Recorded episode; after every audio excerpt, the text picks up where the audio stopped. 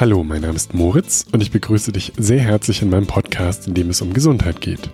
Ich bin Arzt und möchte eine Medizin gestalten, die ernsthaft ein präventives Angebot macht und Gesundheit fördert. Deswegen spreche ich alle zwei Wochen mit Menschen, die mich inspirieren und die zum Beispiel etwas zu den Themen Ernährung, Bewegung, Schlaf, Resilienz, Pädagogik, Beziehung und Lebensführung zu sagen haben. Wenn du magst, wirf einen Blick auf meine Website, ganz einfach moritzbinder.com, da gibt es noch mehr Infos zu Gesundheitsthemen. Die heutige Folge ist insofern etwas Besonderes, als dass ich das erste Mal keinen Gast eingeladen habe, sondern euch einladen möchte. Und zwar zu einer Jahresrückschau. Das bietet sich an, weil wir uns zwischen den Jahren befinden. Ich dieses Format vor zwei Jahren bei Tim Ferriss entdeckt habe und es richtig hilfreich finde und hoffe, dass ihr auch was damit anfangen könnt. Ich habe es ein bisschen adaptiert auf insgesamt neun Schritte und einen Artikel und ein PDF dazu auf meine Webseite gestellt. Das könnt ihr ganz einfach abrufen unter moritzbinder.com slash Neujahre. Neujahr in einem Wort. Ich stelle es euch hier jetzt einmal vor und dann könnt ihr eben bei Bedarf alles in der Übersicht nochmal nachlesen. Diese Art der Jahresrückschau ist so toll, finde ich, weil es ein Ritual ist, um das alte Jahr abzuschließen und eben Rückschau zu halten und das zu würdigen, was da war. Ich denke, dass jeder Mensch, egal wie spirituell oder gläubig oder eben auch nicht er sich bezeichnen würde, doch einfach mit der Frage konfrontiert ist, bin ich zufrieden mit meinem Leben? Und zwar spätestens auf dem Sterbebett. Das hört sich immer so pathetisch an, aber so ist es ja wirklich. Also man kann ganz nüchtern überlegen, mache ich denn das, was ich gut kann, wo ich Freude dran habe? Wie stehe ich denn auf jeden Morgen? Habe ich schöne Beziehungen? Und diese Art der Jahresrückschau, die leitet einen, finde ich, sehr lebensnah und pragmatisch an diese Fragen heran, zu einer Zeit jetzt zwischen Weihnachten und Neujahr, die sich dafür anbietet. Außerdem, und das ist auch was Schönes, eröffnet es eine gute Perspektive auf das neue Jahr und äh, macht irgendwie Lust oder hat sowas von, von Neujahrsvorsätzen, aber ist eben viel konkreter, lebensnah und realistischer, als einfach zu sagen, okay, im nächsten Jahr will ich das und das erreichen. Es geht auch relativ flott, dauert halbe Stunde, Stunde vielleicht und kann gut auf eigene Bedürfnisse adaptiert werden. Also man kann eine Meditation dazu machen, man kann es vielleicht in Gemeinschaft machen, man kann sich eine große Grafik dazu erstellen oder eben auch nicht und es einmal einfach runterarbeiten und auch dann ist es total gut, finde ich. So, genug der Vorrede, jetzt leite ich euch einmal durch diese neuen Schritte durch. Das ist ein Kontinuum teilweise, also es wird nicht von eins bis neun abgearbeitet, aber das ergibt sich jetzt aus der Art, wie ich es beschreibe.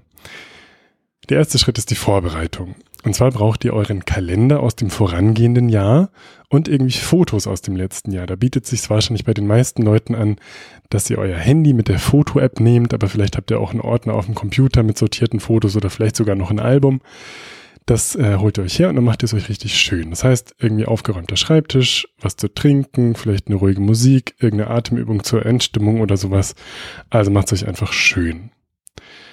Der zweite Schritt ist, dass ihr eine Liste erstellt. Und zwar ganz einfach mit zwei Spalten, einer Positiv- und einer Negativspalte.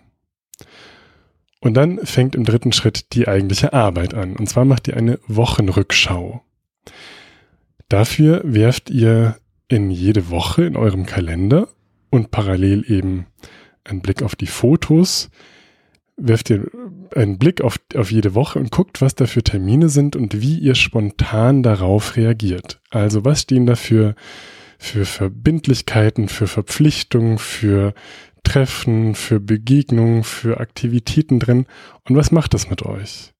Wenn das nichts mit euch macht, dann geht ihr einfach drüber hinweg. Aber bei den Sachen, bei denen ihr merkt, ah, das ist richtig schön und da wird mein Bauch weich und ich freue mich und ich kriege irgendwie positives Fingerkribbeln, dann achtet ihr da drauf. Und wenn ihr merkt, ah, es zieht sich irgendwas zusammen und da werde ich irgendwie sauer oder wütend oder traurig oder ängstlich, dann ist das auch wichtig. Weil das sind dann die Sachen, die ihr in eure Liste schreibt. Und das ist die, äh, der vierte Schritt, die Kategorisierung. Also alles, was jeweils starke negative oder positive Gefühle in euch verursacht, das schreibt ihr in die entsprechende Spalte. Der fünfte Schritt ist Integrität, die ihr dabei haben dürft. Also hört wirklich auf euch und eure innere Stimme oder wie auch immer man das sagen möchte und macht euch möglichst frei von äußeren Konventionen und Erwartungshaltungen. Also zum Beispiel, wenn ihr merkt, ach, da habe ich den gesehen und das äh, hat sich gar nicht gut angefühlt und ich kenne ihn aber schon so lang und irgendwie ist der auch nett und so, den kann ich doch jetzt nicht in meine Negativliste schreiben. Dann ist das egal. Schreibt ihn einfach rein. Also durchdenkt das nicht so sehr, sondern macht das irgendwie spontan und frei von der Leber weg, ohne euch auch aufzuhalten an einzelnen Punkten zu lange. Bei mir war das zum Beispiel so, dass ich bei den Positivsachen im letzten Jahr, dieses Jahr habe ich selber noch gar nicht gemacht, jetzt zum Zeitpunkt der Aufnahme, aber im letzten Jahr hatte ich so viele schöne Momente in der Natur draußen. Also habe ich gemerkt, ah, da war ich einfach mit den Kids im Wald und es war wunderschön, total unspektakulär und, und, und einfach. Und dann könnte man sagen, ja, habe ja irgendwie keine Zeit, so viel arbeiten und dann bin ich auch unproduktiv dabei. Könnte ich an der Zeit irgendwie so einen Podcast aufnehmen oder so und im Ruhrgebiet ist eh immer schlechtes Wetter, bla bla bla. Also könnte das irgendwie durchdenken, diesen, dieses Erleben, das ich habe, wenn ich auf meiner Fotoreihe sehe, ah, da waren wir im Wald und das war total schön. Und genau, man soll es eben nicht zerdenken, sondern ich habe dieses Gefühl und dann schreibe ich es auf die Positivliste. Oder auf meine Negativliste letztes Jahr hat es die Doktorarbeit geschafft. Die ist zwar schon lange fertig, aber da ist ein ewiger Rattenschwanz an Bürokratie noch dran und ich habe gemerkt, immer wenn ich diese Treffen da in meinem Kalender gesehen habe, das hat meine Seele erstickt, ja. Also wirklich, pff, ich habe mich gefühlt wie so ein Luftballon, aus dem einfach die Luft rausgeht. Und dann habe ich gemerkt, ich will damit nichts mehr zu tun haben. Und dann hätte ich sagen können, ach, da hätte ich doch, äh, oder wäre es doch jetzt sinnvoll, dieses Paper noch zu veröffentlichen oder da nochmal im Büro anzurufen und zu gucken, dass das schneller bearbeitet wird und bla bla bla. Nee, habe ich gesagt, ich lasse es jetzt alles seinen Gang gehen und wenn ich irgendwann vor der Rente noch meinen Verteidigungstermin bekomme, dann freue ich mich. Aber ich, ich lasse es einfach sein und habe es auf meine Negativliste geschrieben. Jetzt habe ich schon ein bisschen vorweggegriffen, was man dann damit macht. Mein Punkt ist auf jeden Fall, hört auf euren Bauch und schreibt es auf die Positiv- oder Negativliste. So, zurück zu dem Ablauf. Wenn ihr das macht oder gemacht habt, wenn ihr dann beim Dezember angekommen seid, dann geht es darum, das auszuwerten. Also ihr habt jetzt die Positiv- und die Negativliste vor euch und dann lade ich euch ein, so Cluster zu identifizieren. Also ihr guckt alle Aktivitäten, Verbindlichkeiten und Begegnungen in jeder Kategorie an. Und dann habt ihr vielleicht schon mal vom Pareto-Prinzip gehört, das kann man ja auf alles Mögliche anwenden und hier eben auch. Also 20 Prozent aller guten Momente und Begegnungen machen irgendwie 80 Prozent unseres Glückes aus. Ja, es gibt so ein paar wenige Menschen, mit denen wir wirklich gut sind und die uns bereichern und inspirieren und und die 20 Prozent aller Menschen, die machen sozusagen 80 Prozent unserer schönen menschlichen sozialen Begegnungen aus und sind irgendwie verantwortlich dafür. Und genauso ist es umgedreht, dass ein kleiner Teil meistens von allen Momenten oder Begegnungen, in denen du dich schuldig, gestresst, traurig, hilflos, ängstlich, wie auch immer fühlst, das sind jeweils diese 20 Prozent, die dann 80 Prozent von diesem negativen Gefühl äh, sozusagen ja verursachen oder dich zumindest dahin, dahingehend einladen. Und das identifizierst du jetzt. Also du guckst, was häuft sich da? Ist es sind das ähm, bestimmte Treffen zu bestimmten Themen wie dieser publiken Doktorarbeit oder sind das äh, Menschen, mit denen ich mich getroffen habe und das war total schön oder ah, und dann merke ich, das kommt da irgendwie öfter vor in dieser Liste. Und das packe ich zusammen und ich erstelle dann eine im siebten Schritt Top-Positiv und Top-Negativ-Liste, eben mit diesen jeweils 20 Prozent, also den häufigst notierten Punkten.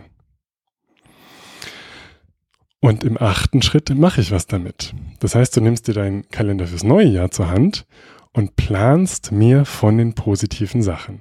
Das hört sich jetzt ein bisschen trivial an, aber mach's mal wirklich. Also wenn du merkst, zum Beispiel, ach, diesen einen Menschen, den habe ich nur zweimal getroffen, aber das war so schön, dann kannst du ihm vielleicht jetzt eine E-Mail schicken oder ihn anrufen und sagen, hey, magst du dich dann und dann mit mir treffen? Oder Du organisierst einen Babysitter für einen festen Abend mit deiner Partnerin oder Partner oder du kaufst dir eine Dauerkarte fürs Theater oder was auch immer.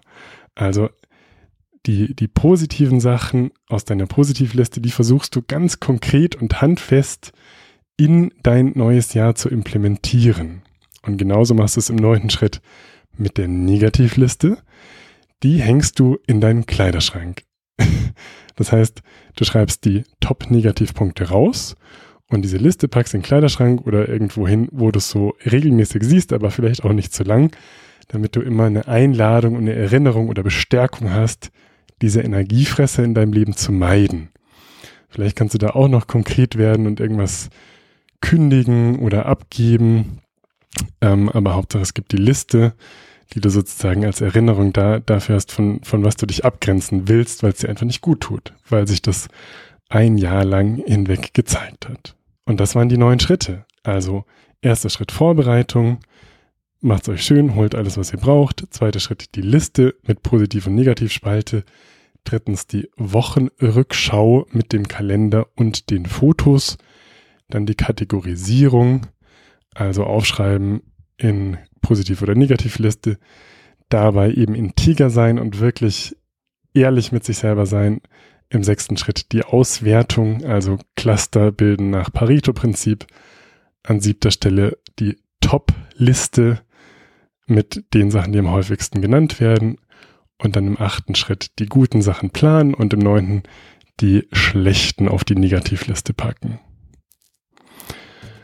Und eine Ergänzung, die mir dazu noch kam, die man so im Hintergrund ein bisschen mitschwingen lassen kann, ist die Frage, was würde ich denn tun, wenn ich noch ein Jahr zu leben hätte? Ich finde die Frage im Grundsatz sowieso immer gut und man kann sie sich eigentlich nicht zu oft stellen, aber auch bei der Übung bietet sie sich irgendwie an und man könnte zum Beispiel jetzt in diesem Moment sich überlegen, würde ich denn diese Übung machen, wenn ich noch ein Jahr zu leben hätte? Vielleicht sagst du, nee, dann würde ich jetzt meine Koffer packen und nach Australien fliegen, aber vielleicht würdest du sie auch machen. Und man könnte fragen, wie ernst würde ich diese Übung nehmen, wenn ich sie machte und noch ein Jahr zu leben hätte? Wie ehrlich und konsequent wäre ich dabei? Also wie würde ich die Sachen angucken und aufschreiben, wenn ich noch ein Jahr zu leben hätte? Also das könnt ihr euch überlegen, ob das eine Frage im Hintergrund ist, die für euch auch hilfreich ist. In jedem Fall wünsche ich euch jetzt ganz friedvolle und besinnliche Tage zwischen den Jahren und dann alles Gute für 2022. Habt es gut, euer Moritz.